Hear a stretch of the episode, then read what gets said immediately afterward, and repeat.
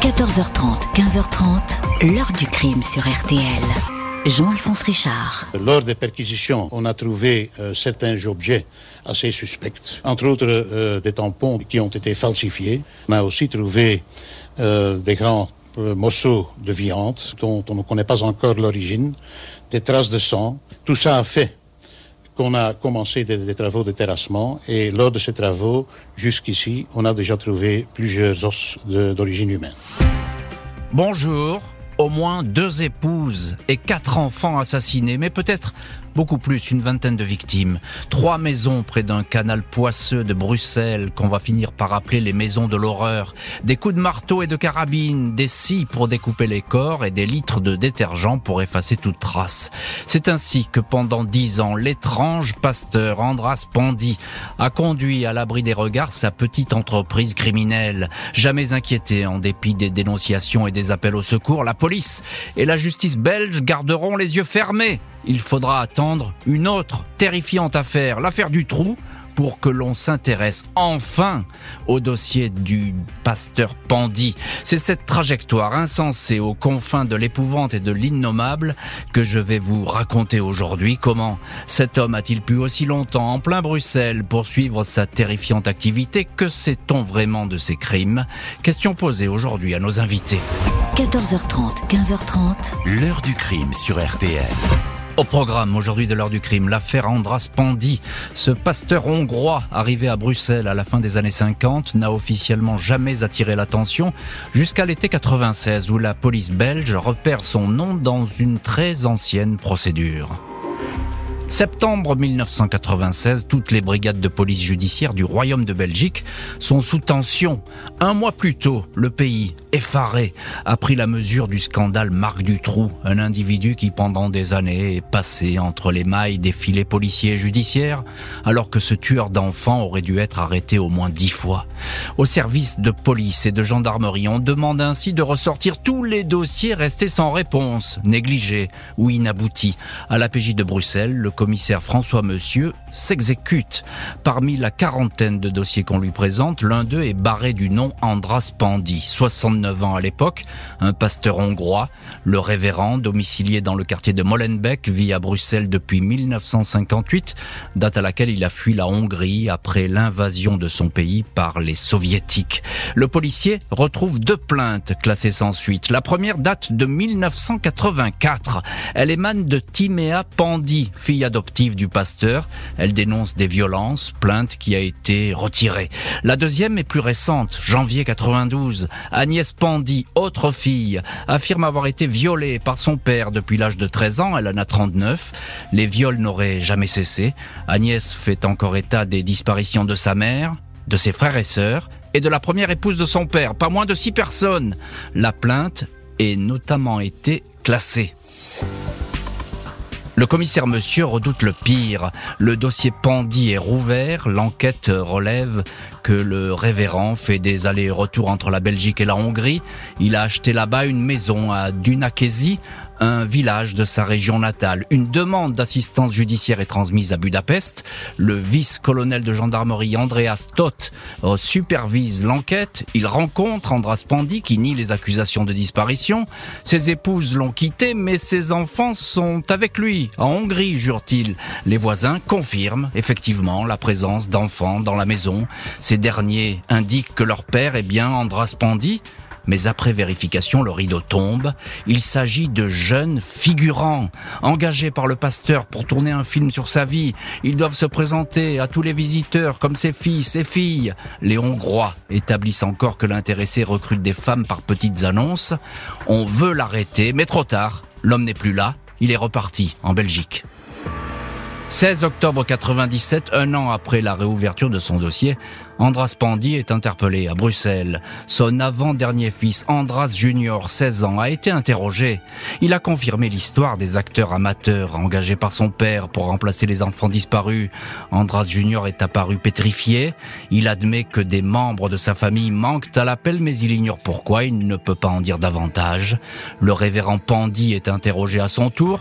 Ce personnage aux cheveux hirsutes, grosses lunettes de myope, physique trapu, nie les disparitions. Attention, s'exclame-t-il. Le juge Bruno Bulté ne croit pas une seconde à ces dénégations. L'enquête montre que l'individu est propriétaire de trois maisons à Bruxelles et à Molenbeek, des demeures closes que l'on commence à explorer. Et on va voir ce que le juge Bulté et les enquêteurs belges vont trouver dans ces maisons et quel scénario des plus effrayants euh, va surgir autour du mystérieux pasteur. Bonjour Yves Smag bonjour. Merci beaucoup d'avoir accepté l'invitation de l'heure du crime et d'être aujourd'hui dans notre studio à RTL. Ancien rédacteur en chef adjoint à La Voix du Nord, le grand quotidien du nord de la France, euh, avec ses bureaux à Lille. Et vous êtes l'auteur du livre La cave de l'horreur du pasteur Pandy qui est paru aux éditions de La Voix du Nord. Alors on le trouve un petit peu, je crois, dans les kiosques et en, librairie, mais pas trop, c'est surtout par correspondance. Hein. Oui, oui, c'est dans le Nord-Pas-de-Calais, en Belgique, et euh, par Internet sur euh, du Nord.fr. Voilà. où on peut le trouver, on peut l'acheter évidemment. Oui, tout à fait. Alors c'est un, livre effectivement très très détaillé sur cette histoire qui est tout à fait horrible et épouvantable parce que là on va toucher vraiment aux confins de l'horreur. On va essayer d'être, euh, disons, correct euh, dans cette heure du crime et ne pas trop euh, donner non plus de, détails.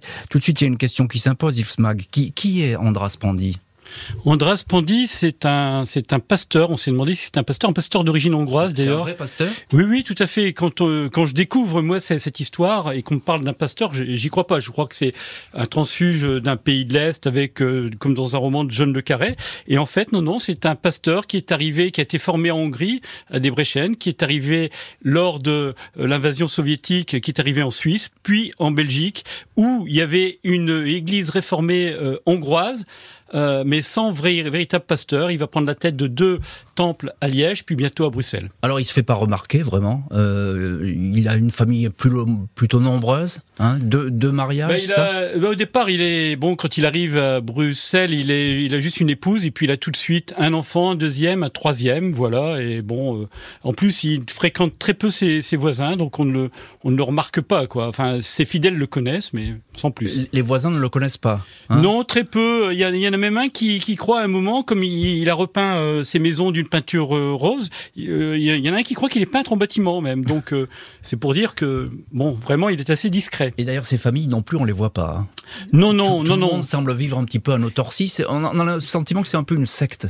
Oui, oui, bah, tout à fait. C'est ce qu'on dit d'ailleurs à la fois le, procureur et d'autres avocats. Ils vivent vraiment en milieu fermé. Ils n'autorisent pas d'ailleurs ces enfants à avoir des relations avec d'autres enfants.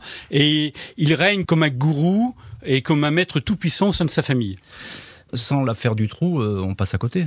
Oui, tout, tout à fait. Ben, Nous-mêmes, euh, moi je suis grand reporter à l'époque et on découvre que la Belgique, qui est le pays de Tintin et des Schtroumpfs, il y a l'affaire du trou, le dépeceur de monstres, puis, puis cette affaire-là. Alors l'affaire du trou, effectivement, bouscule un petit peu tout. On s'aperçoit qu'il y a plein de failles. Les, les magistrats accusent les gendarmes, les gendarmes accusent les magistrats, la police accuse les magistrats. Il y a un rapport d'enquête qui met en cause notamment euh, les magistrats de Bruxelles. Et eux disent, bon, qu'à ça ne tienne, on va ressortir les, les dossiers, et voilà. Et on s'aperçoit que le dossier euh, du pasteur Pandy, dira François Monsieur, le commissaire, fait 75 cm de hauteur ah, quand, il, quand, il, le découvre. Alors c'est un gros dossier. Oui, c'est pas n'importe quel dossier, donc il y avait déjà beaucoup de choses.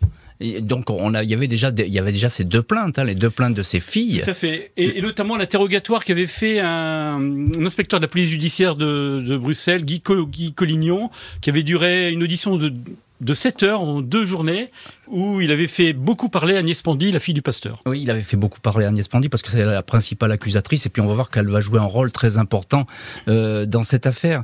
Alors, on, le dit à l'époque, euh, Yves Smag, les deux plaintes, elles sont classées. Euh, il faut le dire comme ça, elles sont oubliées. On les a mis sous le tapis et puis finalement on s'en occupe pas. Oui, alors la première plainte, qui passé la première plainte, Timéa, c'est la belle-fille euh, du pasteur Pandy, qui a été victime de coups de, je sais si coups de marteau de, la part de d'Agnès Pandy, parce qu'elle voulait, bon, Timéa, tout, tout part d'elle en fait, hein, véritablement ce qui se passe, c'est que le pasteur Pandy a une relation sexuelle avec sa belle-fille, Timéa, et elle est enceinte un enfant. elle, elle, raconte pas tout ça aux policiers. Non, non, non. Elle, va dire, on a essayé de me frapper, etc. Voilà. C'est ce qu'elle dit. Tout, tout, à fait. Hein. Et donc, euh, et donc après, le, le, pasteur essaye de lui dire, oui, mais ta sœur, ta demi-sœur a fait n'importe quoi. Il essaie de calmer le jeu. Alors, on peut pas retirer sa plainte en, en Belgique, mais au moins, elle dit, euh, il, il en est plus rien. Et comme la police se dit à l'époque, il y a beaucoup d'autres affaires, peut-être du côté de Molenbeek, des affaires euh, familiales de ce type-là Bon, très bien, cette affaire est résolue. c'est une affaire comme une autre. Hein, ça. La, deuxième, euh, avec Guy Collignon, euh, le pasteur est interrogé.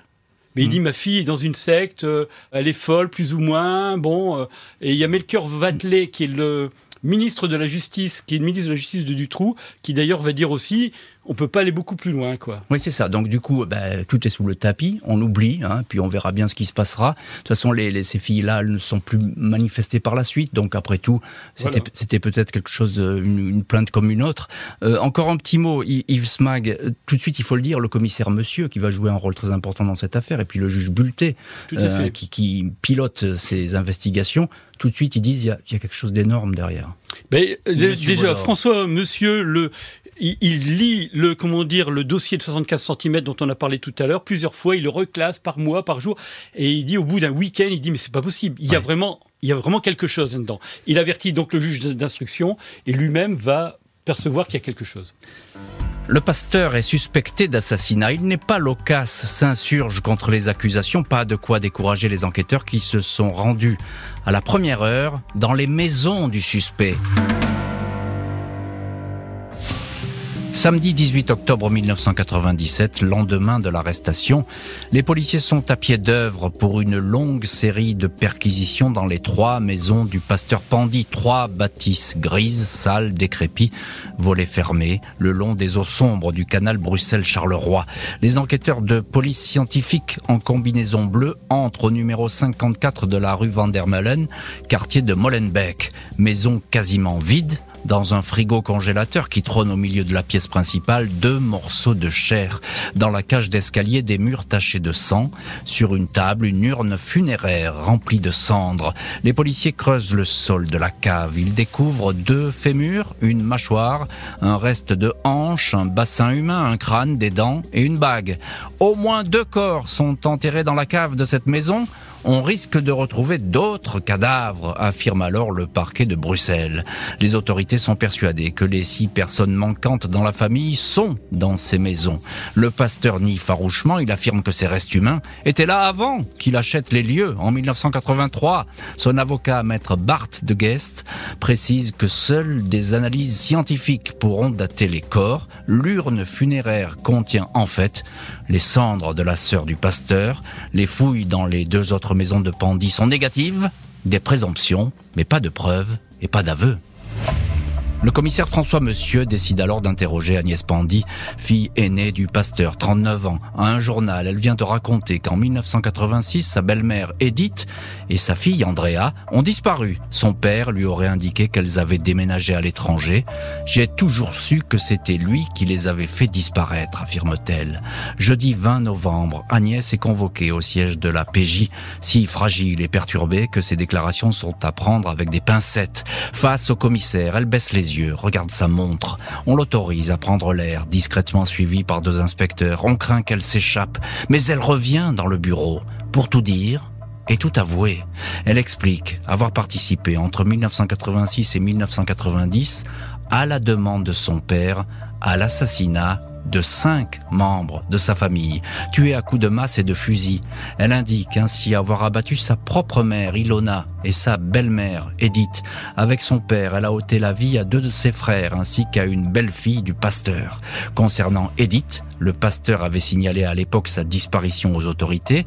Il avait exhibé une lettre et une carte postale postée depuis Francfort, dans lesquelles elle indiquait le quitter, des faux postés par le pasteur lui-même en Allemagne. Agnès Pandy, violée par son père depuis l'âge de 13 ans, décrit le climat incestueux qui régnait dans la maison. Le pasteur disait vouloir initier ses filles au mystère de la chair. Timéa, une des filles, était ainsi tombée enceinte. Elle avait réussi à s'enfuir avec son fils et se réfugier au Canada. Pandy, accompagnée d'Agnès, avait alors voyagé jusqu'au Canada pour tenter de la retrouver sans succès. Timéa avait sans doute échappé alors à la mort. Selon Agnès, Pandy régnait comme un despote sur sa famille, sortie contrôlée, interdiction de rencontrer des amis et de parler à quiconque dans la rue, discipline de fer, tâche ménagère obligatoire, rien ne devait lui échapper. Et voilà donc pour une toute petite partie du récit d'Agnès Pandy, ses aveux qu'elle fait au commissaire Monsieur, c'est la fille aînée du pasteur, récit de l'horreur qui ne s'arrête pas là. Elle va expliquer comment tous ces corps ont pu disparaître, mais ça on le verra dans la suite de l'heure du crime. Bonjour Alessandra D'Angelo. Bonjour Jean-Alphonse. Merci beaucoup vous aussi d'être euh, dans l'heure du crime. On connaît votre voix dans l'heure du crime parce que vous êtes intervenu à plusieurs reprises. Vous êtes journaliste d'investigation indépendante, ancienne avocate au barreau de Bruxelles et vous allez nous, nous conter tout au moins le versant belge qui est important dans cette histoire puisque tout se passe chez vous, Alessandra D'Angelo. Agnès décrit ce climat oppressant. C'est une vie à huis clos des neuf membres de la famille Pandy. Euh, on peut pas dire autrement. Tout se passe dans, dans le cercle familial à l'abri de, ces volets fermés dans ces trois maisons. Euh, oui, alors il vit vraiment en autarcie. Alors un expert sera euh, déféré euh, lors du procès, expliquant, donc comme vous le savez, il est d'origine hongroise, il vient vraiment des montagnes, à hmm. la limite entre la frontière ukrainienne et hongroise. Hmm. Euh, il vivait dans des communautés de manière très très archaïque et il a reproduit ce schéma communautaire et despotique ici en Belgique euh, au sein de sa propre famille. Les enfants étaient scolarisés dans les écoles où lui, parce qu'il était professeur de religion protestante, où lui donnait cours. Euh, donc il partait avec les enfants le matin, il les ramenait le soir. On n'avait pas d'invité, on ne voyait personne. Il était le premier à se servir à table et les autres avaient à manger s'il y avait des restes.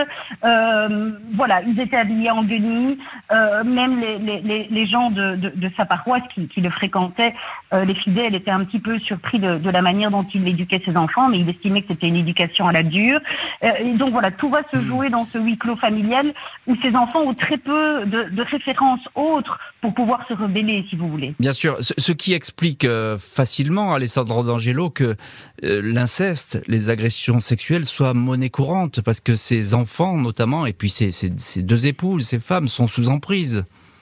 Alors, euh, ils sont sous emprise, mais en plus, ce qui est paradoxal, et c'est souvent le cas dans, dans des relations incestueuses, euh, c'est que Agnès le dira d'ailleurs pendant l'instruction, euh, ces rapports sexuels se, passaient de manière, je dirais, douce, excusez-moi le terme, je prends beaucoup de pincettes pour exprimer cela. C'est ce qu'elle explique, effectivement. Voilà, et, et, donc elle a, elle, a, elle a même développé un sentiment amoureux vis-à-vis de ce père hmm. qu'elle respecte et qu'elle adule, et donc euh, elle est partagée entre le marteau, marteau et l'enclume, et d'ailleurs l'élément catalyseur sera euh, la relation que le père va commencer à entretenir avec sa sœur Timéa, Bien sûr. et c'est cette, cette, jalousie, quelque part, qui, qui qui, va déclencher les faits qui vont suivre. Alors effectivement, Timéa, euh, c'est un petit peu le, grain de sable qui va se mettre dans les rouages de la mécanique du, pasteur Pandy.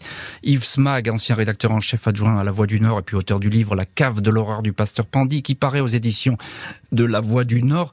Timéa, je l'ai dit, elle va, elle a été donc euh, violée par le pasteur. Elle a eu un enfant même de lui, puis elle, va se rebeller, elle va s'enfuir au Canada. Elle manque pas de courage parce qu'il fallait arriver à se sortir de ses griffes euh, de cet homme. Euh, cette dénonciation qu'elle fait, Timéa, et puis cette fuite, c'est le déclic qui va provoquer cette série d'assassinats finalement? Oui, c'est tout à fait. Moi, je me suis longtemps interrogé sur ce qui avait pu motiver. Et ça reste une question. Ce, départ, cette folie meurtrière. Hein. Et en fait, tout part de, de Timéa. Timéa, comme il exerce un omnicontrôle sur toute sa famille, y compris sexuellement, hein, avec euh, ses filles et ses belles-filles, tout d'un coup, Timéa, dont il a eu un enfant, enfin, tout en racontant à son épouse qu'elle a été enceinte des œuvres d'un professeur de son lycée, enfin, etc., etc. Euh, eh bien, Timéa euh, veut pas que son enfant soit adopté par Andreas Pandy et qu'il s'en charge. Et donc elle décide de, avec l'aide d'une amie, de partir au Canada. Et elle révèle d'ailleurs à sa mère, juste avant de partir, ce, qu'il en est. Et à partir de ce moment-là, euh, Pandy se sent menacé menacé parce que parce qu'il y a quelqu'un pour raconter déjà. On peut raconter l'inceste, la pédophilie, le milieu, etc. Et lui qui contrôle absolument tout se sent en danger. Et c'est là où il fait intervenir sa fille Agnès pour qu'elle euh, bah, qu'elle attaque Timéa? Mais qu'elle attaque Timéa et ça va rater si Timéa va pouvoir s'enfuir au Canada. Il va aller la chercher au Canada quand même. C'est pas rien. On a l'impression que là on est dans une espèce de folie. Euh, il, il, va quatre fois, voire plus. Quatre fois. Quatre fois au moins. Euh, sa fille peut-être un peu plus. il recrute des étudiants pour jouer les babysitters pour essayer de faire une sorte de faux enlèvement mais ils n'arriveront pas à retrouver Marc, Marc qui est le fils de Timéa et du pasteur Pandy. Ce qui a sauvé la vie à Timéa, sûrement, qui ne la retrouve pas. Euh, alors on parlait d'Agnès, qui est l'accusatrice, là, elle est, tombée dans un autre rôle, elle était sous emprise du, du pasteur, son père, et puis là elle est dans, le rôle de, l'accusatrice, elle vient dénoncer euh, son père. Elle a, elle a, participé presque à tous les crimes, elle le dit, mmh. euh, et elle l'avoue de manière très détaillée. Elle est vraiment sous la contrainte quand elle fait ses actes? Ben, il le semble. Enfin, en tout cas, euh, les experts psychiatres euh, lors du procès l'ont expliqué de cette manière-là. Elle est sous emprise jusqu'à l'âge de 30 ans. Et c'est justement quand elle va se dégager de cette emprise petit à petit, euh, en allant habiter à Malines, qui est au nord de Bruxelles, un peu plus loin, quoi, quand même, et, et en ayant un travail indépendant à la Bibliothèque royale de Bruxelles, un travail de coursier, qu'elle va commencer avec d'autres amis à prendre un peu de recul et à s'interroger un petit peu sur ce qui se passait. Quoi. Hum, et c'est grâce à ça qu'elle va pouvoir témoigner, même si ça n'a pas été facile. Qu'elle va, pouvoir la première fois dire, parce qu'elle se rend compte que sa plus petite sœur, Reka, belle-sœur effectivement, Reka, va avoir 12 euh, ans, 13 ans, et qu'elle est sous la menace et, voilà. Et, donc, elle veut la préserver. Elle veut la préserver, elle veut la sauver des, griffes du pasteur. Un pasteur et sa fille aînée sous les verrous. Dracula doublé de Rasputin, écrit le journal belge le soir.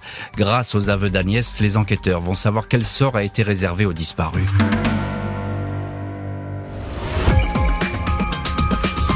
Tout le monde s'était contenté des explications du pasteur. Si on ne voyait plus ces deux ex-femmes et quatre de ses filles, c'est parce qu'elles étaient parties vivre à l'étranger. Mais une dizaine d'années après leur mystérieuse disparition, il n'aura fallu finalement que quelques mois pour découvrir l'horrible vérité. Si les analyses le confirment, les ossements retrouvés sont ceux des femmes et enfants de celui qui pourrait bien être un nouveau barbe bleue.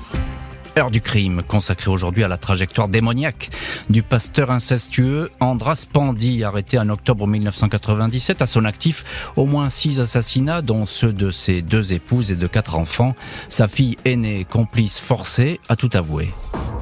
Décembre 1999, deux ans après l'arrestation du pasteur Pandy et les aveux détaillés de sa fille Agnès, le juge Bruno Bulté procède à une reconstitution dans les sous-sols de la maison du quai de l'industrie, l'endroit où, selon Agnès, se sont déroulés tous les crimes.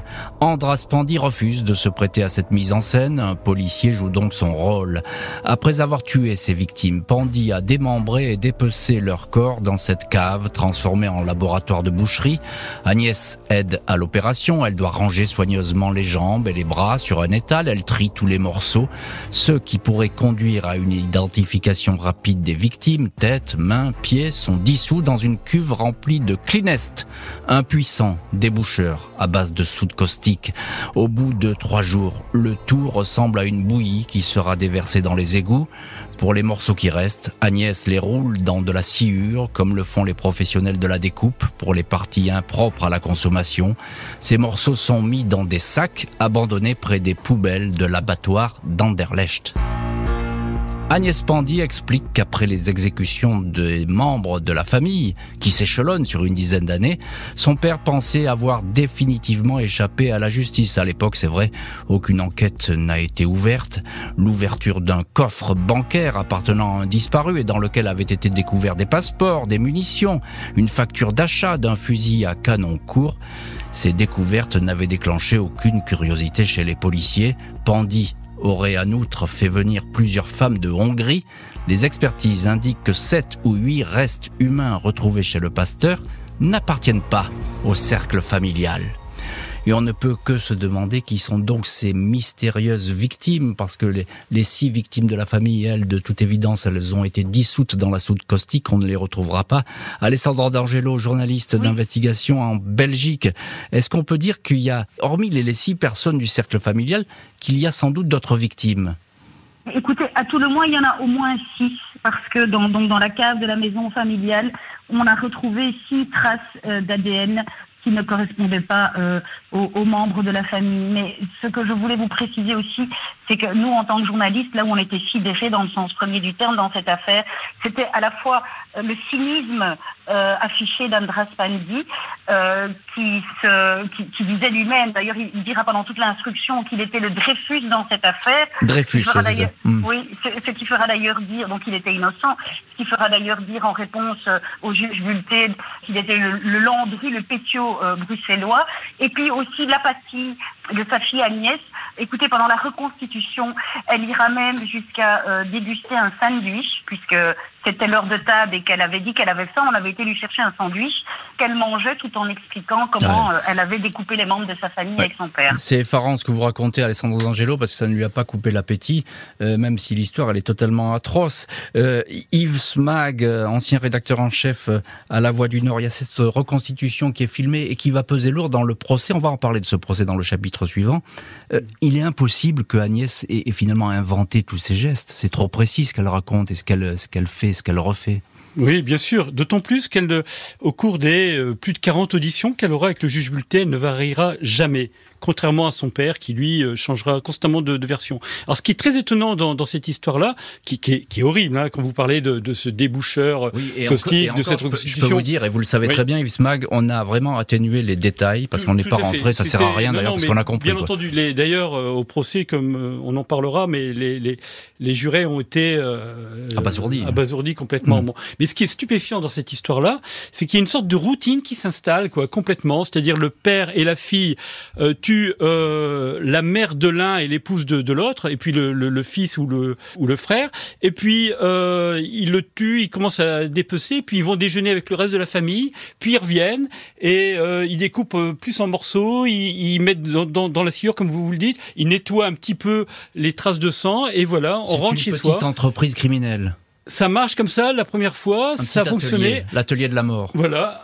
dans, dans cette cave, toujours du quai de l'industrie, et ça se fera une fois, deux fois, trois fois, ça recommencera à chaque fois de la même manière, Alors juste, avec une sorte de routine. Juste un mot, Andras Pandi, lui, euh, il reconnaît rien. Hein. Non, non, non, non, il, il dit, il veut, il veut pas participer à la reconstitution. Au contraire, ça... ils sont toujours vivants. Il, dit, il parle en flamand, hein, il a une sorte d'accent hongrois assez fort. Moi, j'ai un accent français, mais euh, il dit toujours, ils sont vivants. Il dira mmh. ça tout le temps d'ailleurs. Le révérend assassin continue donc contre vents et marées à nier des faits accablants. C'est pour six assassinats qu'il va être jugé, ainsi que sa fille Agnès, sa complice. Ce 18 février 2002, Andras Pandi, 75 ans, imperméable couleur mastic, coupe au bol comme un moine, et sa fille Agnès, 44 ans, frange bien droite, très pâle, bouche coupée par un bec de lièvre qui l'handicape depuis sa naissance, le père et la fille apparaissent dans la salle des assises de Bruxelles. Andras Pandi continue à nier en bloc. Il a réponse à tout. Avec sa voix rugueuse, il cite la Bible et sermonne ceux qui mettent en doute sa parole. Les disparus, ce n'est pas à moi de prouver qu'ils sont en vie, c'est au parquet de prouver qu'ils sont morts, s'exclame-t-il. Il assure que personne en fait n'a disparu. Ses épouses et les enfants ont été embrigadés. Ils sont dans une secte. Il regarde vers l'entrée de la salle d'assises et annonce, ils vont réapparaître paraître. Agnès, complice et accusatrice, est en pleurs. Elle ne peut que répéter les exactions que lui imposait son père, qu'elle appelle simplement par la lettre P ou par son seul nom de famille, Pandy. Pendant ces 13 jours de procès, les jurés sont confrontés au visionnage de la reconstitution et aux impitoyables conclusions des experts. Les corps manquants ont bien été dissous dans des bains de Clinest, un produit capable de dévorer un cadavre entier en deux ou trois jours. Il ne reste que les dents, dit un spécialiste, tout est réduit à un liquide qui a la consistance de l'huile de vidange. Le mobile des crimes reste toutefois flou, sans doute le pasteur voulait-il ne pas ébruiter la naissance du fils de Timéane et d'un inceste. Il aurait voulu faire taire définitivement les témoins. Le 6 mars, Andras Pandi est condamné à la perpétuité. Agnès écope de 21 ans de prison. Et dans cette heure du crime, euh, depuis la Belgique, au téléphone de l'heure du crime, Alessandra D'Angelo, journaliste d'investigation indépendante. Euh, même à ce procès, Alessandra D'Angelo, on a l'impression que c'est impossible d'obtenir quoi que ce soit du, pasteur. Euh, il, il, dément tous les faits qu'on lui soumet. Écoutez, Jean-Alphonse, ce qui va être très compliqué dans ce procès, c'est la première fois qu'on obtiendra une condamnation en ce sens, c'est que c'est un procès qui se joue sans aveu, sans participation, une reconstitution à tout le moins pour lui, puisque lui avait refusé, et sans corps, sans hmm. cadavre. Et donc là où le juge Bultel va être intelligent, c'est qu'il va requérir euh, une expérimentation médico-légale. Ça va être très dur, mais il va demander à des médecins légistes et les jurés vont visionner pendant 30 minutes l'horreur. Il va leur demander euh, de reproduire sur un corps qui a été donné à la science euh, tous les propos, tout ce que prétend Agnès, tout ce qu'elle a dit pendant les longs mois d'instruction, les gestes, les découpes, l'acide, et on va se rendre compte que ce qu'elle dit est vrai, et c'est à partir de ce visionnage que le procès va basculer. Oui, c'est effectivement c'est à la fois effrayant et, instructif et éclairant. Euh, encore un mot, Alessandra D'Angelo. Alors évidemment, on a le sentiment qui joue un rôle, le, pasteur Pandy. Euh, est-ce qu'on sait ce qu'ont dit les, experts psy sur lui? Alors, les, experts psy ont parlé d'un prédateur, bien évidemment, euh, charismatique, d'une personnalité psychopathe, antisocial, de type sadique, et qui ne fonctionne qu'avec le, sentiment de toute puissance, et, très certainement multirécidiviste, hmm. euh, et il a sans doute commis des exactions euh, bien avant, euh, comme on le disait avec les traces ADN qu'on a trouvées dans la cave, bien avant sa propre famille. Alors il a vraiment toutes les caractéristiques d'un prédateur impitoyable, il est à la fois séducteur, il, met les gens sous emprise, et il détruit tout qui veut sortir de son emprise. Hmm. Yves Smag, ancien rédacteur en chef adjoint à La Voix du Nord. Euh, quelle est l'attitude d'Agnès Pandy lors de ce procès euh, est-ce qu'elle est, on a l'impression qu'elle est effrayée par son père. Oui, tout à fait. Oui, oui, non, elle est, son attitude est très différente de ce qui s'est passé quand elle a été interrogée par le commissaire euh, François Monsieur. Ou d'ailleurs, on a parlé de cette histoire de sandwich au fromage où elle mange un sandwich au fromage tout en racontant les pires horreurs. Hmm. Bon, et quatre ans après, elle ne supporte même plus les images de la reconstitution, de ce qu'a fait le juge Bruno Bulté en utilisant un cadavre. La dissolution d'un corps. Elle, ne supporte plus, elle pleure, elle est vraiment là. Alors le procureur n'y croit pas puisqu'il dit Je euh, euh, je crois pas à l'histoire du robot euh, soumis à la volonté d'Andras Pandi. Je crois qu'elle joue un jeu. Lui pense complètement qu'elle est dans une sorte de comédie, ce qui n'est pas le cas de tout le monde et même le, le commissaire François Monsieur qui a réalisé la plus grosse partie de cette enquête dit c'est la septième victime quoi. Ah, il le dit, il dit, oui, oui, selon lui, il n'y a pas de doute, euh, elle, n'était pas volontaire dans ses actes. Elle était euh, totalement sous emprise. Elle était sous emprise. Le procès n'a pas permis d'avoir les explications du pasteur. Il quitte la salle d'audience sur ses dénégations insensées sans avoir reconnu aucun de ses crimes. Andras Pandy va passer au total 16 ans en détention, essentiellement derrière les murs de la prison de Louvain Central. Il va hanter les couloirs de cet établissement en marchant d'un pas lent, parlant le plus souvent tout seul, lançant à qui veut l'entendre ses imprécations d'innocence. Le pasteur diabolique, comme le surnomme la presse, s'éteint finalement à la prison de Bruges le 23 décembre 2013 à l'âge de 86 ans. Sa fille aînée, Agnès, qui avait dénoncé les atrocités de son père, avait retrouvé la liberté trois ans plus tôt, après 13 ans de détention. La justice belge s'était opposée à cinq reprises à sa libération, avant que les psychiatres estiment que la condamnée ne représentait plus aucun danger, Agnès Pandy, aujourd'hui âgée de 64 ans, est hébergée dans un couvent de Bruges. Aucun corps des six membres disparus de la famille d'Andras Pandy n'a jamais été retrouvé, dissous dans la soude caustique. Personne n'a jamais su à qui appartenaient les autres restes humains découverts dans les caves. Le pasteur n'aura jamais émis la moindre confidence sur ces crimes. Et on retrouve dans cette émission l'un de nos invités, Yves Smag, ancien rédacteur en chef à La Voix du Nord, auteur du livre La cave de l'horreur du pasteur Pandy, qui paraît aux éditions euh, de La Voix du Nord. Yves Smag, pourquoi avoir écrit un, bouquin sur cette épouvantable histoire, mais qui est lourde de sens aussi. Hein? J'étais alors dans une autre vie, j'étais euh, grand reporter à La Voix du Nord et je suis parti sur cette histoire sans savoir ce qu'il en était à partir d'une dépêche de l'agence France Presse. Et euh, petit à petit, étape par étape, j'ai franchi euh, des degrés dans l'horreur de manière très très très étonnante quoi. Et j'ai pris plein d'archives à cette époque-là. Et euh, ben j'ai quitté la Voie du Nord et, et je, je, me suis replongé dans cette histoire. Pourquoi? Parce qu'elle m'avait euh, vraiment interrogé. Je me suis dit finalement comment quelqu'un qui appartient à l'humanité peut-il en sortir autant par ses actes? Le tréfonds de l'âme humaine, comment peut-il être aussi noir Aussi sombre, bien sûr. Aussi sombre. Et ça m'a vraiment vraiment perturbé, interrogé, et donc je suis parti là-dessus. Vous êtes parti là-dessus, mais Yves Mag, il y a aussi une, autre dimension dans cette histoire, c'est que finalement, je le disais au début de l'émission avec Alessandro D'Angelo, notre autre invité, s'il n'y avait pas eu l'affaire du trou, on n'aurait pas trouvé le pasteur Pandy. On est là dans des années où on pouvait presque j'allais dire, pas presque tout faire, mais enfin où les criminels passaient au, à travers les mailles des filets. Est-ce que c'est toujours le cas aujourd'hui? C'est difficile à dire, hein, possible, hein, possible qui est, parce qu'on, enfin, dans, à travers votre émission d'ailleurs, on voit parfois certains cas qui sont révélés d'un coup dû à un hasard. Hein. Euh, on sait que dans toute enquête, dans toute grande enquête criminelle, il y a des ratés, il y a des choses un petit peu qui passent à côté, etc. Là, la Belgique était très particulière. Il y a eu une réforme énorme de tout ce qui était euh, justice, police, magistrature liée à Marc Dutroux, hein, au scandale Dutroux, il faut le aux erreurs, ça, bien oui, énorme. Donc euh, à partir de là, on a un petit peu changé la donne, ce qui ne veut pas dire qu'il n'y a pas d'autres histoires criminelles qui se passent en catimini et qu'on connaîtra peut-être plus tard. Alessandra D'Angelo, justement, je citais votre nom, journaliste à, Bruxelles.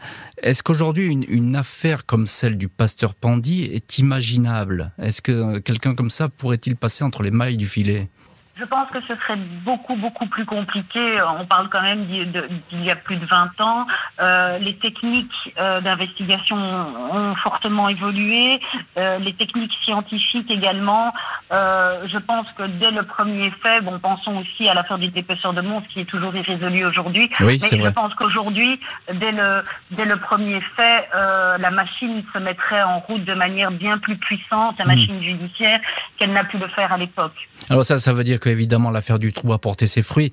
Euh, il y a une question qui me trotte dans la tête depuis le début dans cette histoire et à la lecture du, bouquin de Yves Mag, euh, La cave de l'horreur du pasteur Pandy, qui paraît, je le répète, aux, éditions de La Voix du Nord. Agnès a, témoigné, c'est la seule témoin. Il y a d'autres enfants survivants, eux, ils n'ont jamais témoigné, on les voit pas dans cette affaire. Alessandra. Non, effectivement. Alors, euh, il n'y en a plus en Belgique. Ils sont tous partis à l'étranger et je pense qu'ils ont préféré rester bien loin de cette procédure. Ils n'ont d'ailleurs pas été appelés à témoigner dans la procédure. Euh, ils n'ont pas été interrogés.